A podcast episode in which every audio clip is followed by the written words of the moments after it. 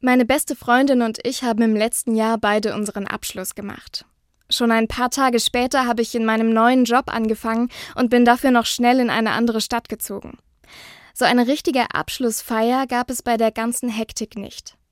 Das Ende des Studiums und mein Berufsanfang sind fast nahtlos ineinander übergegangen. Ich habe einfach immer weitergearbeitet.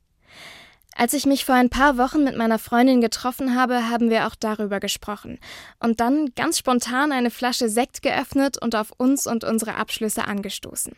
Keine große Sache, kein Hüte in die Luft werfen und keine große Party.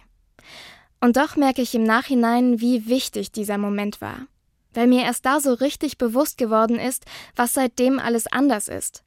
Und dass es nie wieder wie vorher wird.